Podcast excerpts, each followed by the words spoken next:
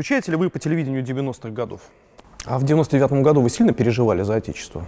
Какое на вас впечатление произвел Владимир Владимирович Путин? А почему вы так коротко поработали с Путиным? А что у вас было не так? Окей, тогда перейдем, если вы не против, к клубу путешествий. Хорошо? Я был семь раз на Крузенштерне. Просто не с чем сравнить. Девчонки плачут. Все, без исключения.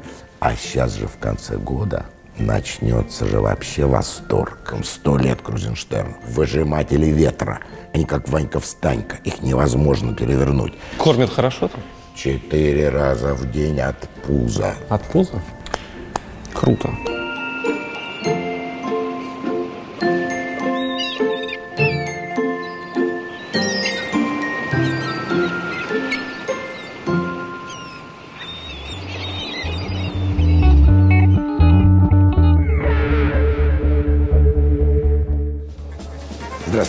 Я Михаил Кожухов.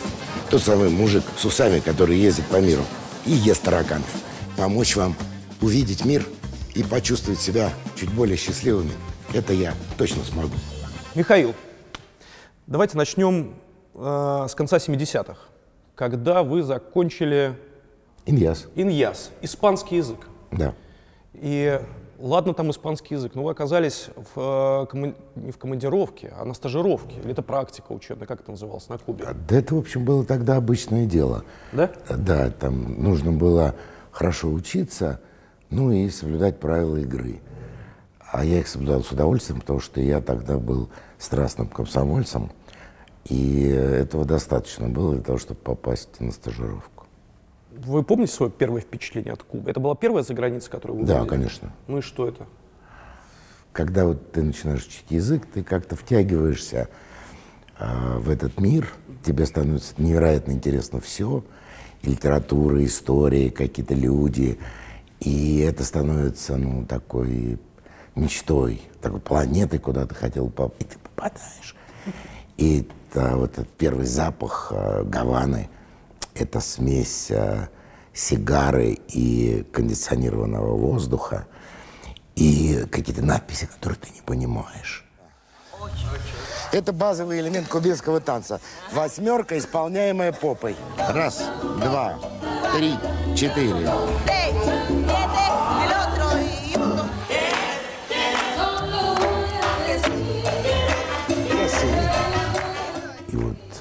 прилетели вечером, едем по этому городу. Э, И первое, что я не понимаю, как говорят эти люди, потому что у кубинцев особенность произношения, э, нужно адаптировать уши к тому, чтобы разбираться. То есть это мало похоже на испанский. Э, Ну, это больше похоже на испанский, чем, скажем, в Аргентине. Но это особенно, да, особенно такое.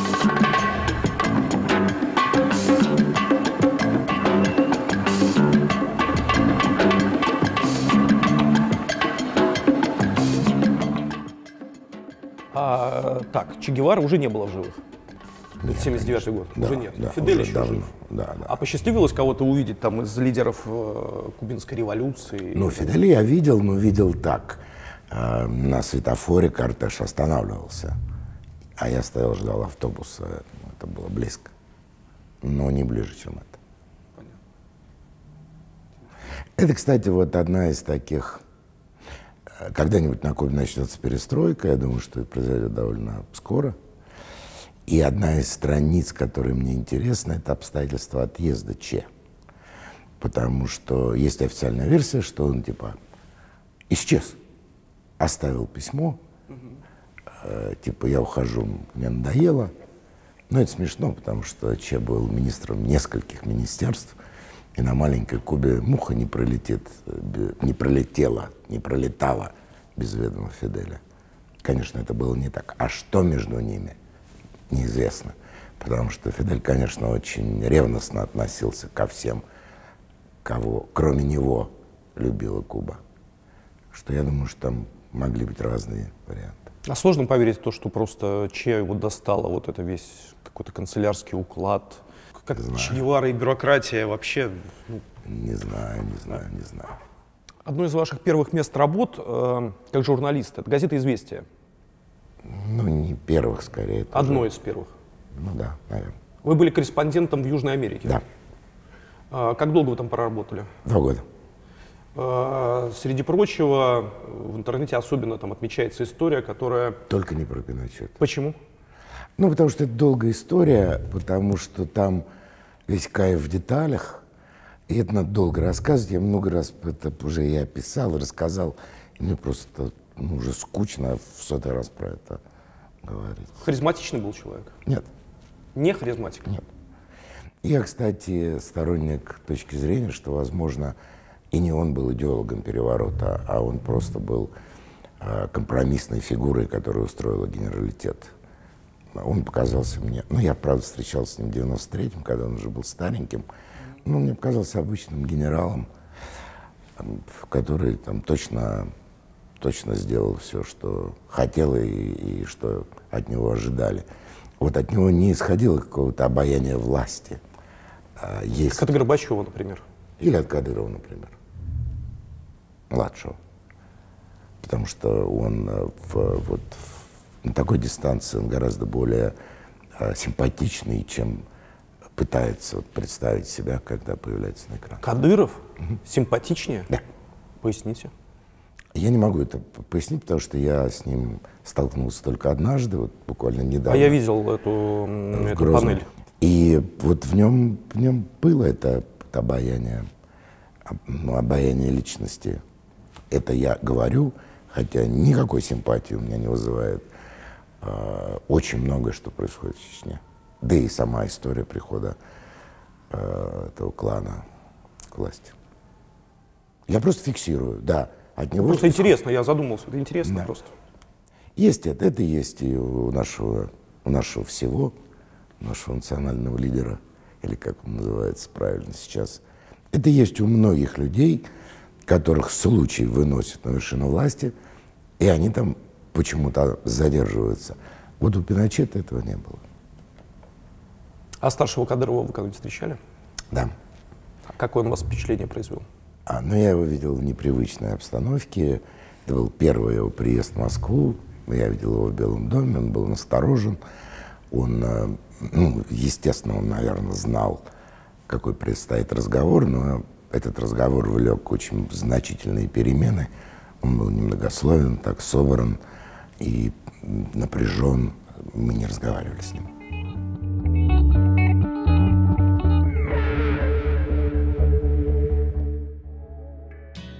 Так выглядел городской квартал в Древнем Египте. Стены из глины, маленькие окна, так себе жилой фонд. Зато для мертвых строили на века. Римляне уже ценили комфорт и наслаждались видами из высоких домов, похожих на наши. Самые везучие жили у форума. Здесь была вся инфраструктура с рынком и центробанком. Окружим форум стенами и рвом. Получится средневековый замок. Внутри прячется феодал во время осады. Замок не просто взять. За стенами есть все для жизни, от конюшни до водопровода. Но тут войны начинают вести с помощью артиллерии, и толстые стены ни к чему. Замки сменяют дворцы с пейзажами и местами для прогулок. Возьмем Версаль, райское место с фонтанами и королевскими приемами. Неудивительно, что бедные парижане решили пойти на Версаль после взятия Бастилии. Зато уже в 19 веке им стало доступно жилье для среднего класса – доходные дома. Одним из первых доходных домов в Москве был дом Хрящева на Ильинке, престижной, но шумной купеческой улице. Советская элита, в отличие от купцов, ценила тихие зеленые районы. Например, Раменки. Здесь у престижных вузов МГУ, МГИМО и РУДН жили профессора и научная интеллигенция. Современные москвичи и сейчас считают Раменки лучшим местом для жизни. Именно здесь, на границе с огромным природным заказником, компания «Донстрой» возводит современный город в городе с развитой инфраструктурой и комфортным жильем на любой бюджет. Новинкой этого года стал жилой комплекс «События». Квартиры с французскими балконами, просторными террасами и озелененными крышами, чтобы полностью соответствовать экоокружению. В ближайшее время коллекция Донстрой в Раменках пополнится премиальным домом с загородным названием «Река». он будет располагаться всего в 50 метрах от воды. Римлянам на зависть. Переходите по ссылке в описании, чтобы приобщиться к лучшим традициям строительства от античных дней до современности.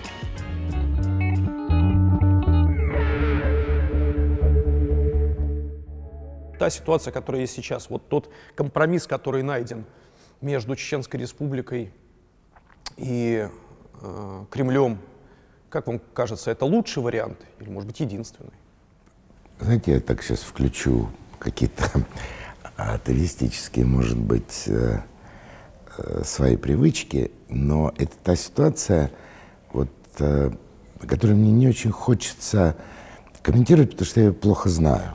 Да я просто вот. по личному, ну, личные да, какие-то. Да, вот главное, главное удивление для меня от недавней поездки в Грозный заключается в том, что выросло целое поколение и повзрослело, и люди стали взрослыми – они уже стали там, не знаю, замминистрами, министрами этой республики, а, которые сложились уже после войны. И они для себя а, даже не рассматривают никаких других. Они чувствуют себя частью России. И, конечно, им обидно, когда э, у многих из нас не то что претензии, но вот эта память о том, что происходило там в 90-е, но ее никуда не денешь, она, она есть. А они уже новые, они уже живут в какой-то новой реальности. Ну, повторяю, худой мир лучше доброй войны. Я э, лучше знаю ситуацию в Дагестане, где я часто бываю. И там я бы более уверенно отвечал на какие-то вопросы. С Чечней не знаю. Но, конечно, ситуация, она не, не пришла в норму, то, что тут говорить. Это отложенный, отложенный вопрос, как и многие другие в нашей стране. А Грозный вам как город понравился сейчас? Это тоже такая, знаете, обманка. Нам показывают обычно три плана красивых с этим вот небоскребами, с большой мечетью. Дубай ну, такой. А? Дубай. Ну, в действительности он не такой. Он гораздо скромнее. Гораздо скромнее. Ну, он ухоженный, чистенький, масса кафе сидят девушки, Э, с подружками едят, болтают.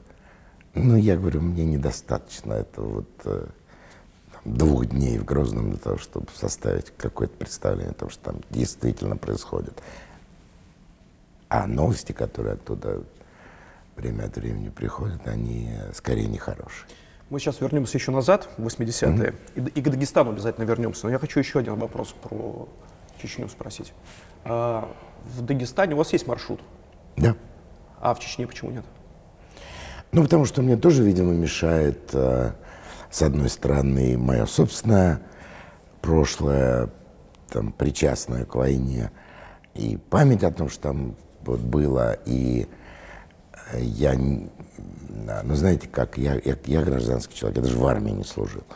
Но я четыре года провел в Афганистане. Даже я столько ездил в колоннах, что я проведу колонну, потому что я десятки раз видел, как это происходит. Эта тактика была отработана просто до, ну, на раз, два, три. И когда я видел сообщение о том, что в колонне погибло, там сразу несколько человек, я не понимал, как. И я очень ну, как бы, внутренне сердился на, на эти новости.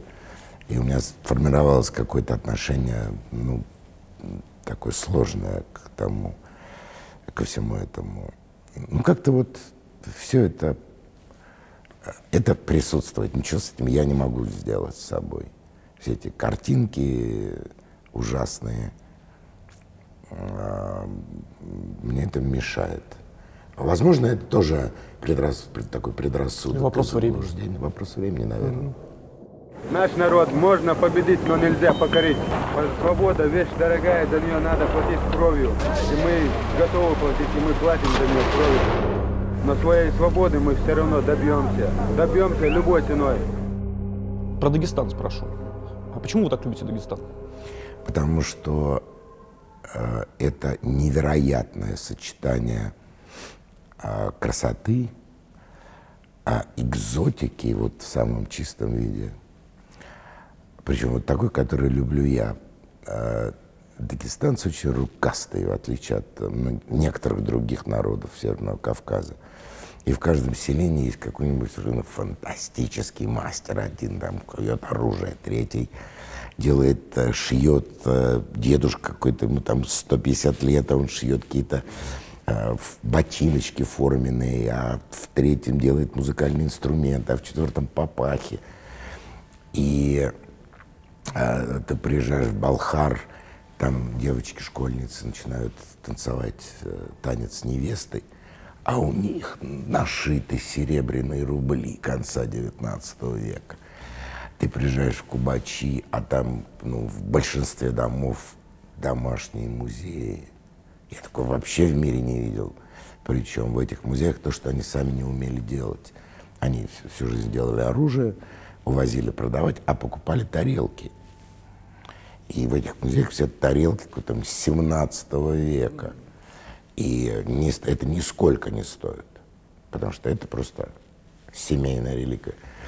И плюс к этому а, они гостеприимны, как и все горские люди, но они прекрасно знают, что э, здесь к ним сложное отношение, они, поним, они знают, как их называют, они очень из-за этого переживают. И когда вот я первый раз туда привез группу, ну, ну, просто вот э, мне приходили почти злые какие-то смс на телефон. Почему вы, Михаил, к нам не приехали в район? Почему вы к соседям приехали только? Серьезно? И они действительно, они э, ценят очень, э, да, и грузины тоже любят гостей. Но грузины уже привыкли, что давай к нам приезжай все. А эти, каждому человеку, который... Ты, ты правда поверил в то, что сюда можно приехать, и это безопасно. И они начинают тебя любить просто изо всех своих дагестанских сил. Умеете только шапка ходить, да? Смотреть и, и стихи читать. Что, больше ничего. И начальника. А мы еще можем танцевать. Это все умеют. Это все умеют. Покажите. Вкусно в Дагестане? очень вкусно. И это такое... э, у них есть там такой брат двоюродный Кутаба или Хачапури, но ты проезжаешь, э, там, не знаю, два часа, и оказывается, что блюдо называется так же, а в нем все другое.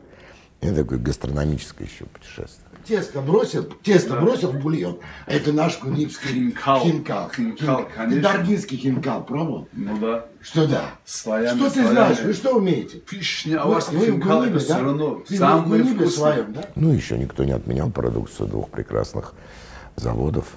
Каких? Кизлярского и Дербенского. Коньяк? Да. Точно. Точно. Тоже коньяк дагестанский. Вот э, меня, кстати, это задевает. Э, Почему э, у нас в ящике, э, и не только вообще в средствах, вот чуть дошло до маразма. Почему, если ты упоминаешь, что ты говоришь, что там в, Дер- Кизляре делают хороший коньяк, тебе говорят, это реклама, нельзя. Ну, он правда хороший. Ну, интересно, что вот э, в какой-то момент, ну, дагестанский коньяк, это как армянский коньяк. То есть воспринимал. Сейчас я вдруг просто это, это ушло куда-то абсолютно, и потребовалось какое-то время для того, чтобы вспомнить, что в Дагестане, Ну, похоже, что, они вер- что он вернулся. Во всяком случае, в Москву. окей. Не могу не спросить, хорошо, э, когда вы там последний раз были? Осенью. Э, как там отреагировали на смену власти местной? Насколько я... приезд московского в- политика Насколько я могу судить, пока доброжелательно. Да. Но у нас все везде одинаково. А, Я это говорил еще до скандала в Англии.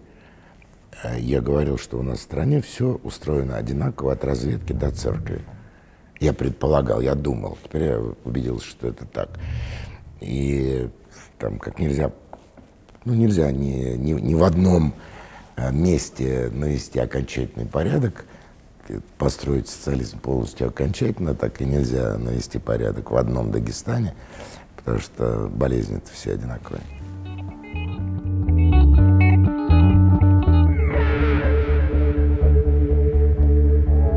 Вернемся в 80-е, если вы не против. Да. А, как вы попали в Афганистан? По дурости. Объясните. А, Я писал в Латинской Америке, но подавляющее большинство карпунктов э, было занято, они принадлежали внешней разведке. Я, к сожалению, туда не попал, хотя в какой-то период хотел. А, И надо было что-то делать, потому что ну, невозможно писать о за границей по так называемому белому ТАССу, закрытому ТАССу, который ежедневно а, появлялся на столе. И зашел, зашел редактор и мечтательно сказал, что вот надо в Кабуле менять человека, а никто не хочет. Это ехать. какой год? Это 84-й, э, конец 84-го. И я, не отрываясь от машинки, э, сказал, почему никто не хочет? Я хочу. На следующий день меня вызвал Селезнев, главный редактор, и сказал, я тебя поздравляю. Я спросил, с чем вы меня поздравляете, Игнатий Николаевич? Ну, с тем, что ты едешь в Афганистан. Это же очень хорошо и для тебя, и для газеты. А Селезнев это тот, который потом был председателем Да. Госдумы, Да, да, покойный да, ныне. да. Ваш питерский. Так там уже все, там уже все шло. Э, Там уже 85-й это пик потерь.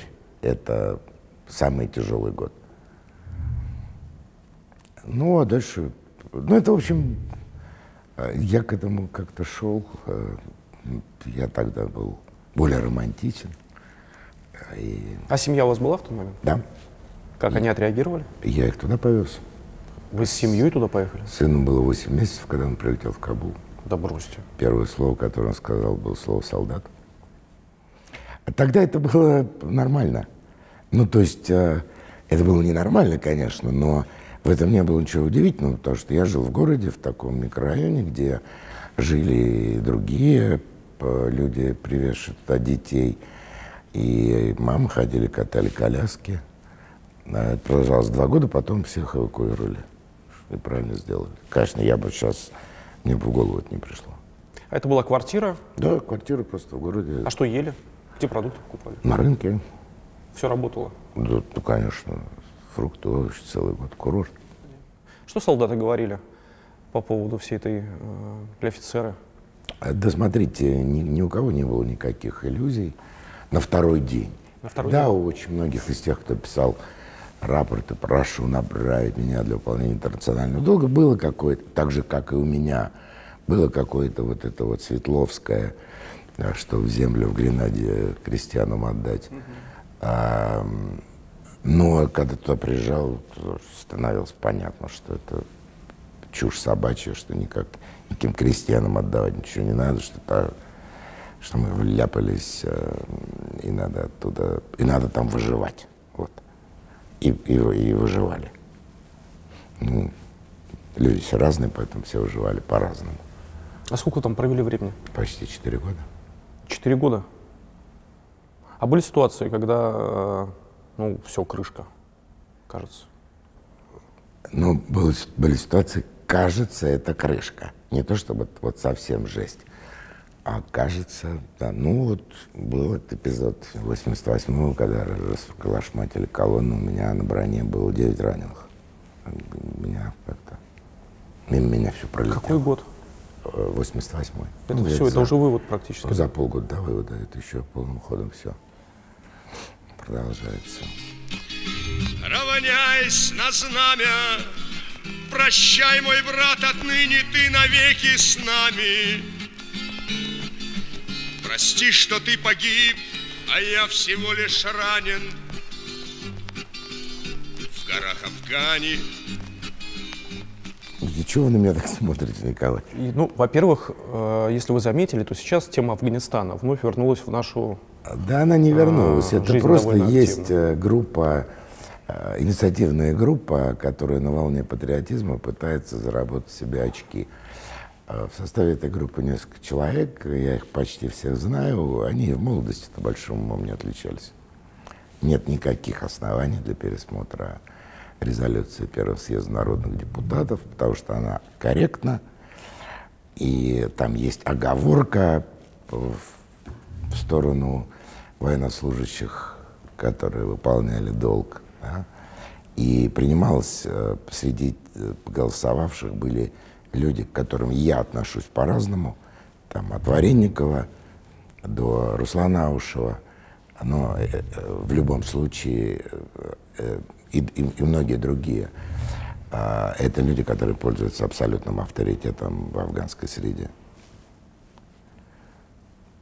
А, ну, кстати говоря, то, что вот эта инициатива, которая осенью еще обсуждалась до того, как от, исполнилось 30 лет со дня вывода войск, то, что начальникам все-таки нашим большим хватило ума этой инициативе не дать хода, это хороший признак. Все-таки там есть здравомыслящие люди. А вы с кем-нибудь из ребят общаетесь, с кем там? Ну, не могу сказать, что их круг широк, ну да, да, я поддерживаю.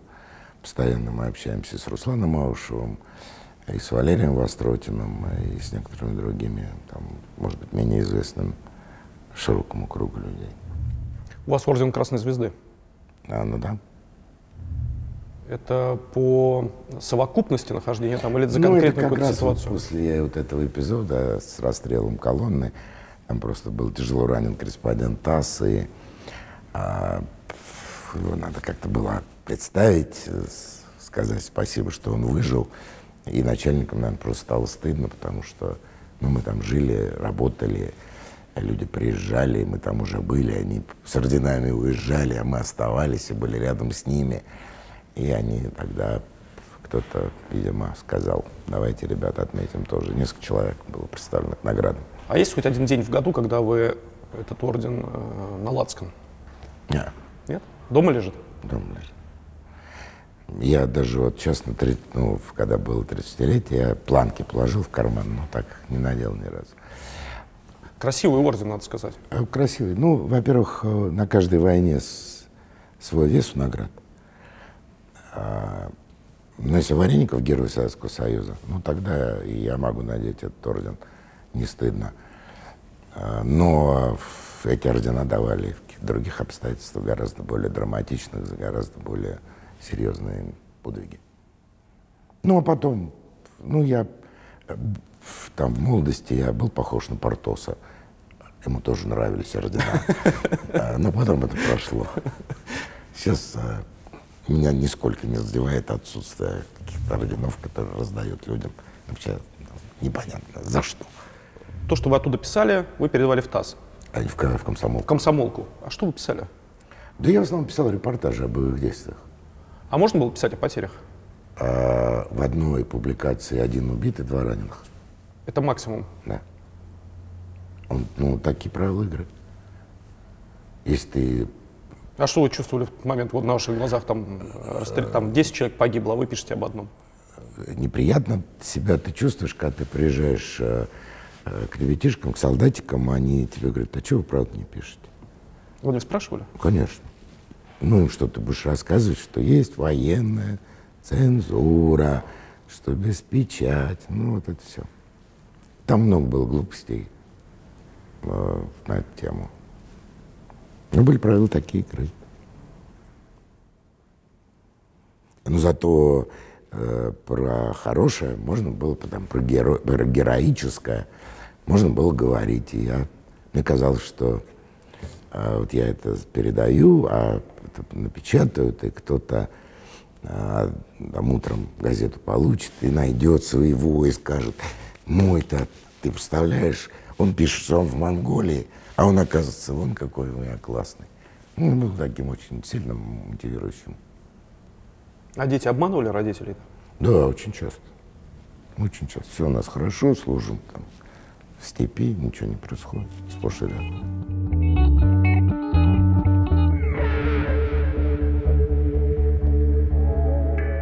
Я хочу вас про кино спросить, которое снималось про Афганистан в недавнем прошлом. Какое на вас впечатление произвела картина Бондарчука? Никакое. Род? Никакое? Дело, я могу объяснить. Дело в том, что я первым написал о событиях на этой высоте. Ну, просто так случилось. Я там был за дня за три, за два, наверное, даже до событий. И очень хорошо знаю эту историю, знаю всех ее участников. Ну вот, если суммировать э, все, да, без подробностей, то у меня диагноз такой, что папа его вообще в никакой истории про то, что военнопленный отказался выпить с немцами, он сделал про это картину, э, про всю войну. Он увидел в этом метафору. И сделал это так, что без слез на это смотреть невозможно.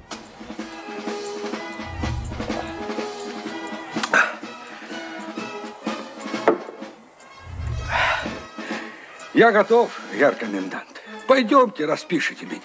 Да ты хоть закуси перед смертью. А здесь это действительно было одно из самых драматичных и в то же время глупых каких-то событий.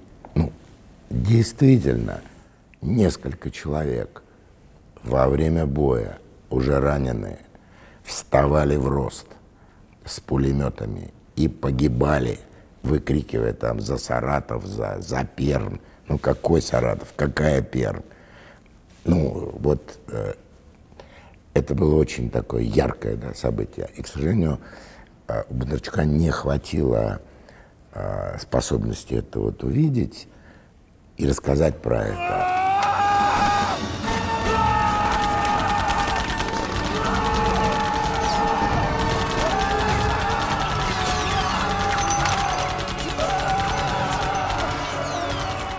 Результате кто, кого забыли, чего забыли. Я уехал оттуда, потому что там скучно было. Никого там не забывали. Там 345-й полк стоял вдоль дороги на хост, и таких высот там было море, и на каждой стоял паруть. Но, тем не менее, многие говорят, ну, хоть так. Хотя лучший фильм, который я видел об Афганистане, он был сделан в 1988 году американцами, называется «Beast of War», «Зверь войны» про наш танковый экипаж. Его у нас, естественно, никогда не показывали. Я не смотрел. Он такой честный, правильный, хороший. Не обидный совсем. Аллаху Акбар.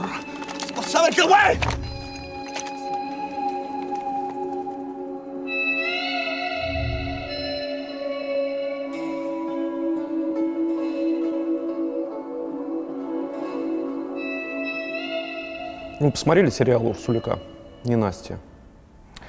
А нет, к сожалению. Да и половину книжки тоже дочитал. Но это уже про то, что было потом, это знаю хуже.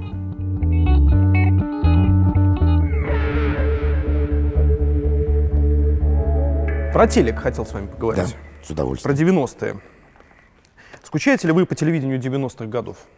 И я скучаю, конечно, по телевидению, и особенно 90-х годов, это точно.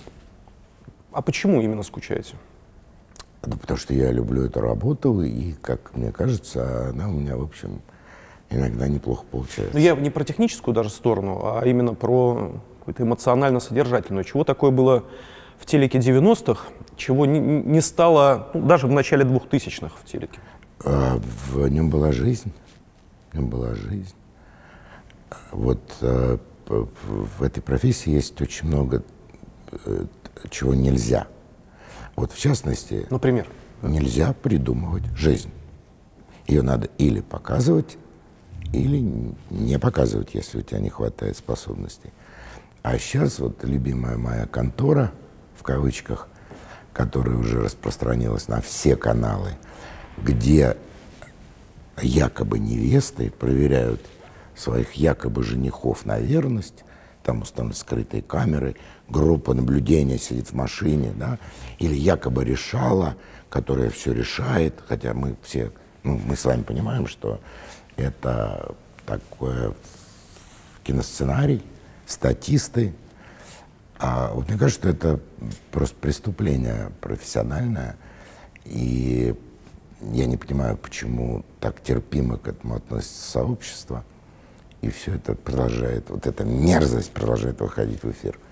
Нельзя придумывать жизнь. Вот сейчас там очередной последний герой, вроде красиво снятый, но это веселые старты. Это веселые старты. Набрать каких-то артистов одного возраста. Какие могут быть между ними отношения?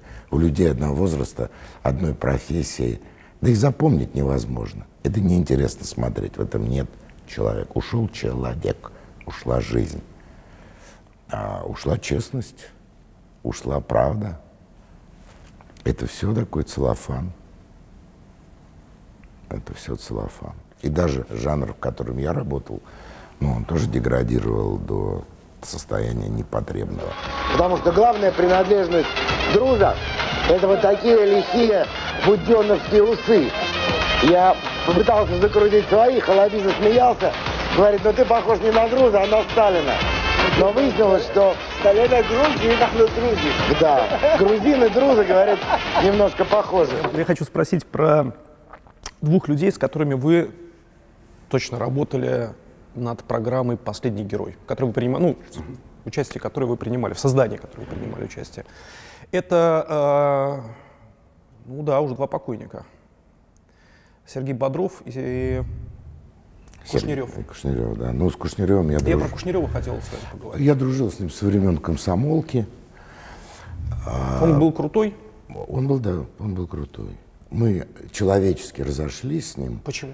после героя. Но это был его выбор. Он оказался в сложной ситуации, когда надо было выбирать между а, старой дружбой и благополучием, работой, э, интересной жизнью. Э, Он выбрал второе.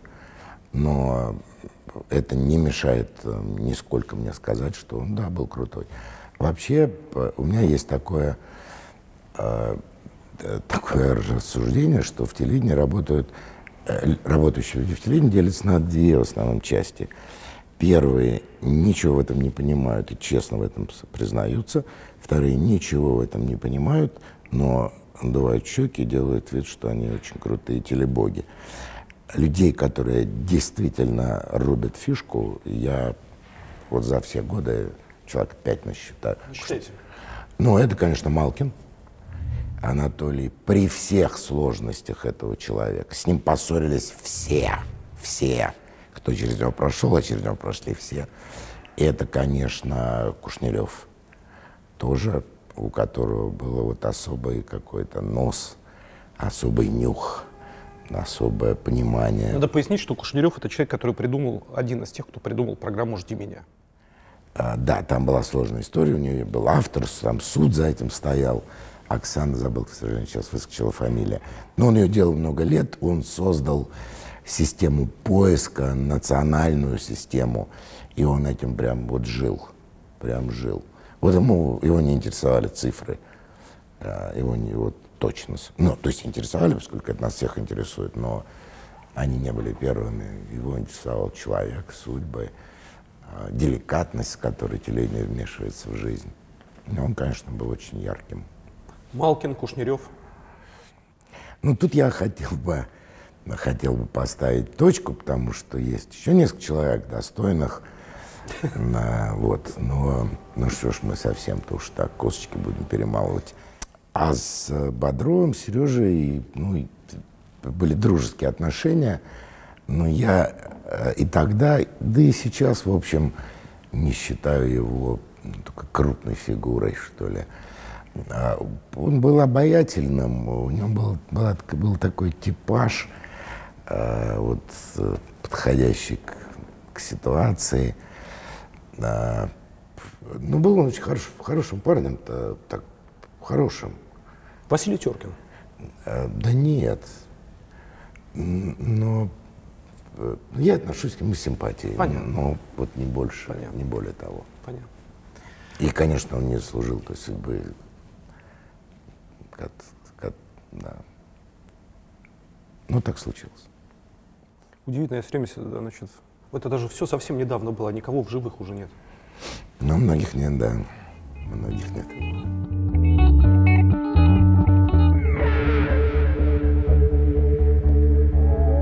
Могу, конечно, вас не спросить. э, Мы про телек еще обязательно поговорим, но там сам конец 90-х, это ни- никуда вы от этого факта не денетесь. Э, Три месяца или три недели вы были пресс-секретарем премьер-министра Путина? Нет, побольше все-таки. Сколько там? Ну, быстрее все равно никто не был. Никого не было. Нет, ну, а- С декабря по февраль. нет, нет, нет, это все началось э, в конце октября, начале ноября. И э, там продолжалось, даже он когда стал, переехал в Кремль, я оставался, и оста- оставался при этом исполняющим обязанности премьера, или наоборот, что ли, премьером, исполняющим обязанности президента, я формально отвечал за Белый дом до весны. Ну, в общем, это было... Вообще, как вы туда попали? Кто вам предложил э, эту работу? А мне предложил товарищ по комсомолке Ямашев. Совершенно неожиданно для меня, потому что я никогда... Как мотивировал? Или как объяснил? Почему вы? Он сказал, что по его представлениям я государственник, вот, и вообще афганец, и правильный человек, что я это сделаю лучше всех. Я думаю, что он ошибался. Вы не смогли побороть искушение? Почему вы согласились?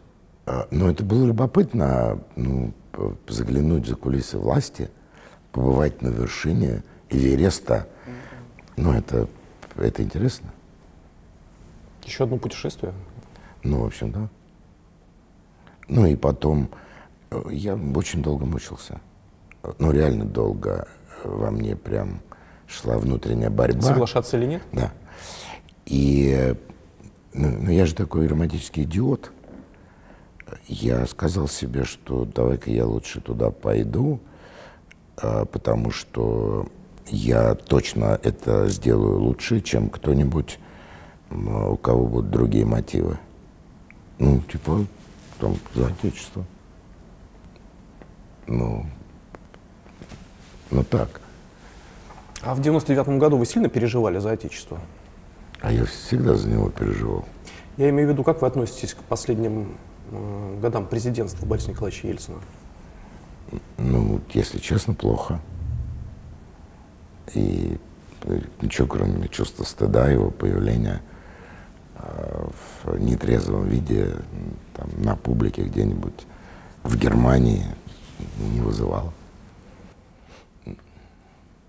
Ну, в том числе, ведь, если вы помните, а, было разлито в воздухе ожидание перемен, что вот придет кто-то новый, не пьющий, и все будет хорошо.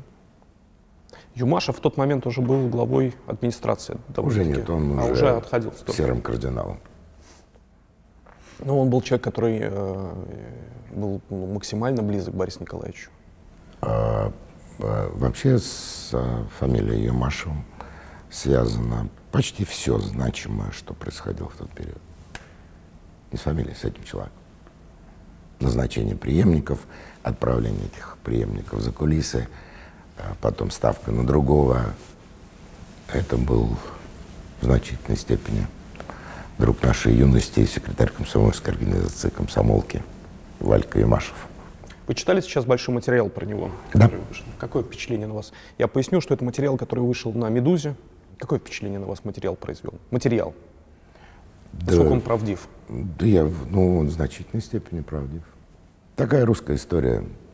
Волей случая человек возносится к вершинам власти, и даже там изначально не, не планируя ничего плохого, просто в силу неподготовленности своей начинает передвигать фигуру на доске. Это плохо заканчивается. А если Хотя, может, это бывает не только у нас. на секунду отойти в сторону от э, Владимира Владимировича, которому, о котором я еще обязательно спрошу все-таки. кто из тех людей, кто тогда был, не знаю, в том длинном списке преемников, которые рассматривались там и так далее, и так далее, вам был наиболее... А, Послушайте, э, это все происходило, со мной никто не советовался. Нет, я имею в виду просто как у гражданина этой страны, у человека, который наблюдал за, за, все- за всем этим. Кто вам казался тем человеком, который мог бы прийти на смену Борису Николаевичу? Я не думал об этом тогда. Да, кто, кто там был? Там был а, Лебедь, там был Немцов. Аксененко, Чубайс. Я не знаю, насколько серьезно рассматривалась кандидатура Чубайса. Не знаю, вряд ли. Уже тогда, если Ну, кто-нибудь, неизбирабелен, поэтому и не... если кто-нибудь другой в нашей стране, которого так любят народ населения. А как вы Чубайс. относитесь к Чубайсу? С уважением. С Какое на вас впечатление произвел Владимир Владимирович Путин, когда вы его встретили в первый раз?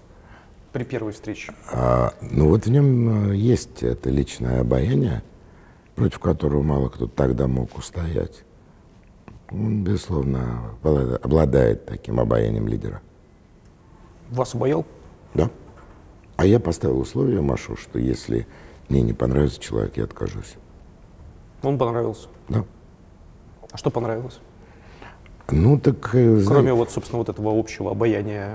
Ну, так вот оно и понравилось, и были живы, повторяю, надежды на то, что придет вот сейчас молодой энергичный человек и все поправит то, что было плохо. Но этого не произошло.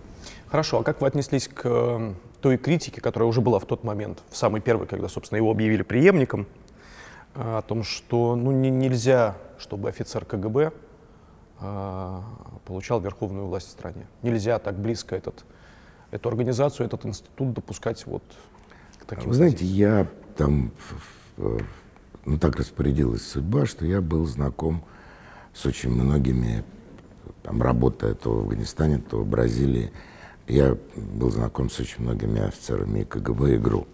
Среди них были очень достойные, очень образованные, очень сильные мужики. И факт только принадлежности к ведомству для меня не является а, приговором. Я не думаю, что идея иллюстрации, которая многим, многими поддерживается, это хорошая идея.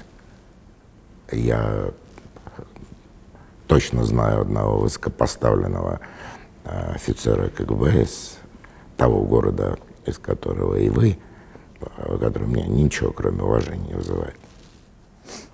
А почему вы так коротко поработали с Путиным? Я думаю, что они просто поняли, что они не того позвали. А что у вас было не так?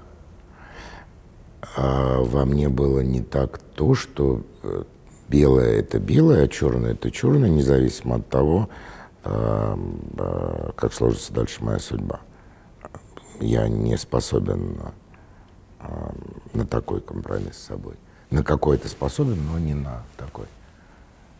Я не держался за это место. Как бы я вступал в какие-то перебранки и выяснение отношений с теми, с кем этого делать не стоило. То есть это даже было до конца не ваше желание покинуть этот пост? Э, Это было с самого начала не мое. Желание? Да. Понятно. Но там я это достаточно остро переживал, но сейчас ничего, кроме благодарности, что судьба распорядилась именно так, я не испытываю.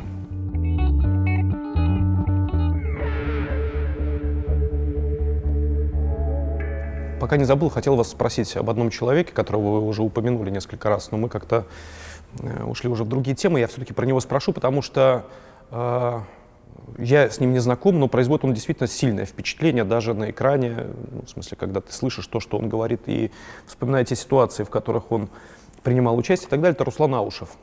Что это за человек, если коротко? А Руслан воин, вот как, знаете, рождаются гениальные торговцы, гениальные, там, не знаю, управленцы. А Руслан воин, а человек абсолютной чести, верности э, и долгу, и каким-то нравственным категориям, которые воспитали в нем его родители. Абсолютный герой для меня. И, конечно, мне очень горько, что судьба вот распорядилась именно так. Как? Ну, так что он же э, был тем человеком, который с высоты своего афганского опыта во время Чеченской войны стал громко говорить о том, что еще ни одна партизанская война не была выиграна, что надо договариваться, а не мочить в сортире. А это всем не понравилось, потому что как только хоть где-нибудь пахнет порохом, у всех генералов начинают чесаться кулаки.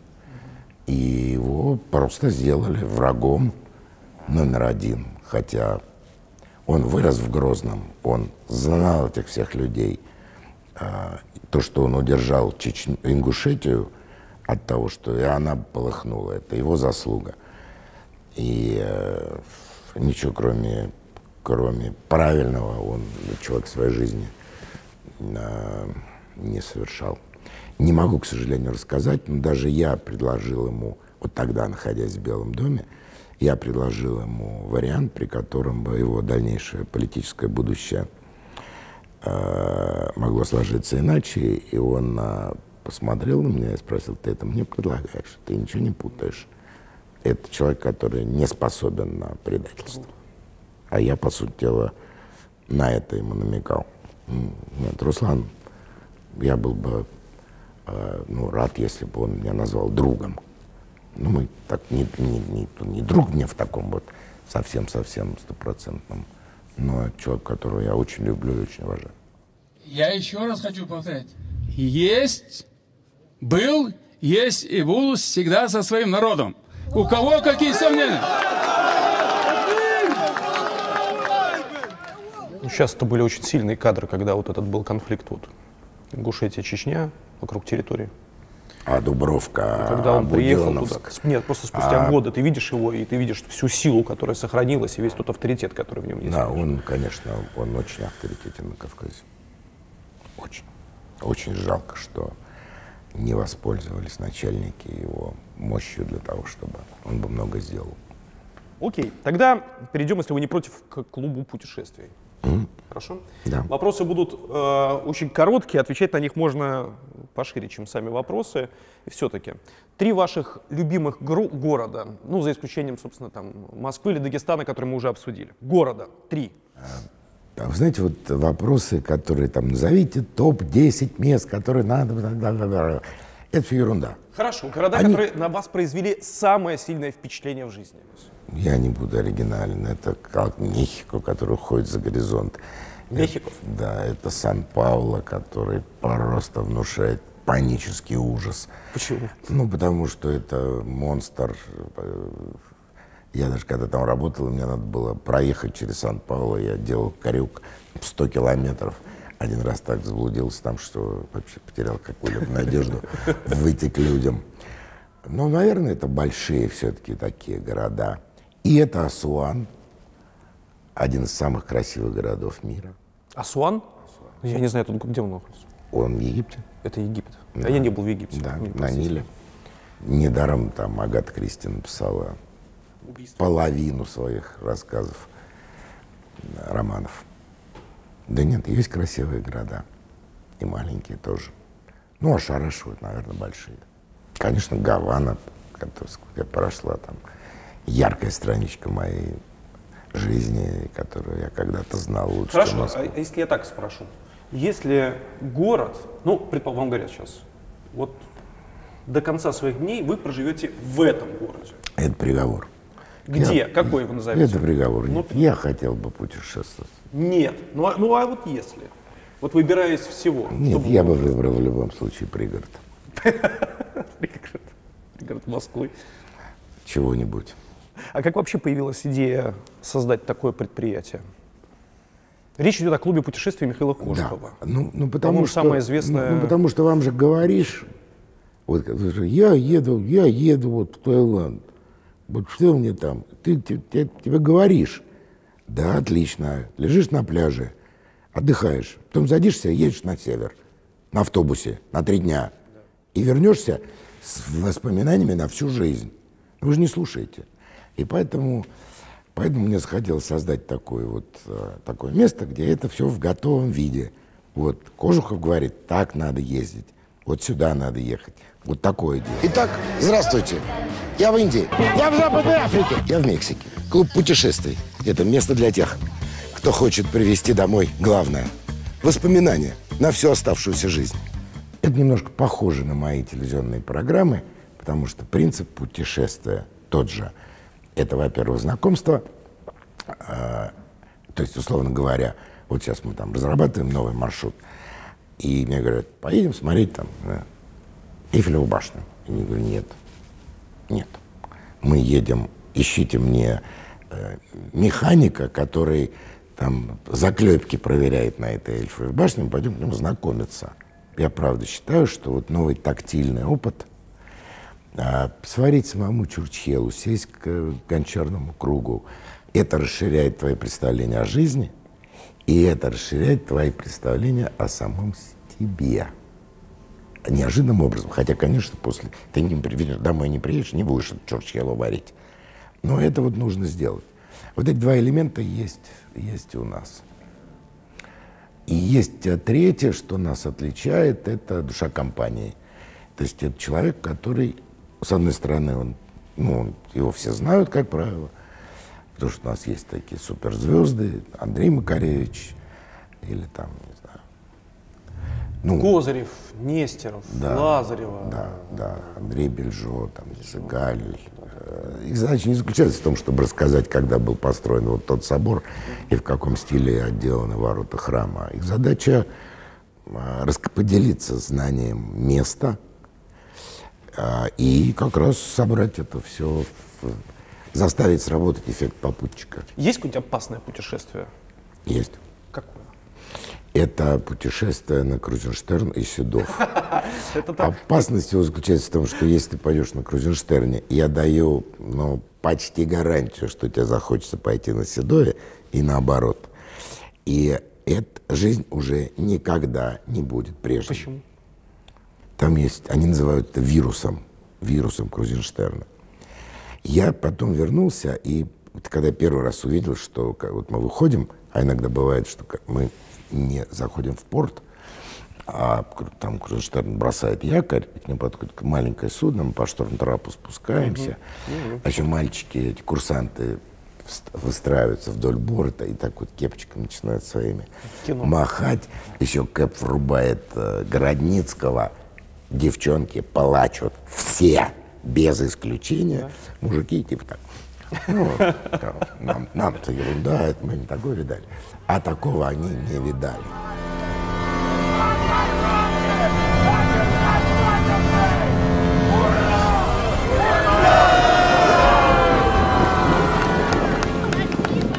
Это какая-то катапульта тебя нынешнего в детство, а, во времена, когда ты читал там «Остров сокровищ» под одеялом, а в пионерский лагерь, вот в, в его А атмосфере. сколько раз вы плавали?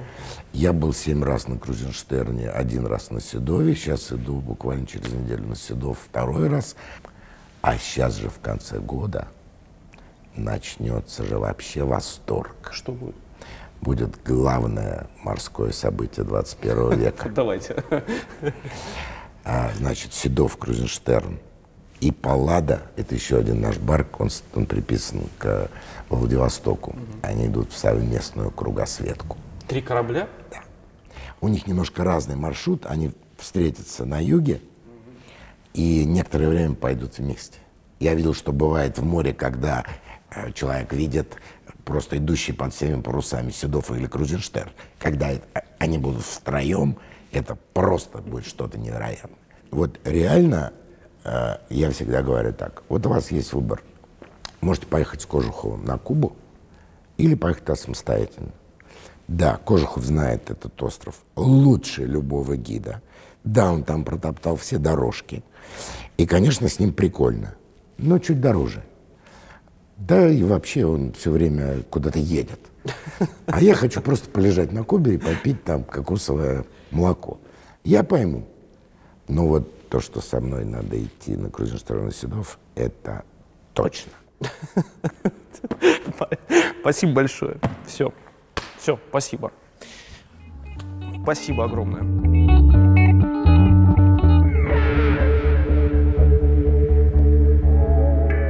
Дорогие друзья, наш традиционный конкурс. Оставляйте ваши вопросы Михаилу Кожухову в наших комментариях. Автор лучшего вопроса получит следующие книги. Книжка номер один. Стефан Цвейк «Магеллан и его деяния». Книга номер два. Акутагава. Сборник рассказов. Книга номер три. Ярослав Голованов «Записки вашего современника». Книга номер четыре. Юрий Рост «Рэктайм». И книга номер пять. Владимир Снегирев «Как карта ляжет».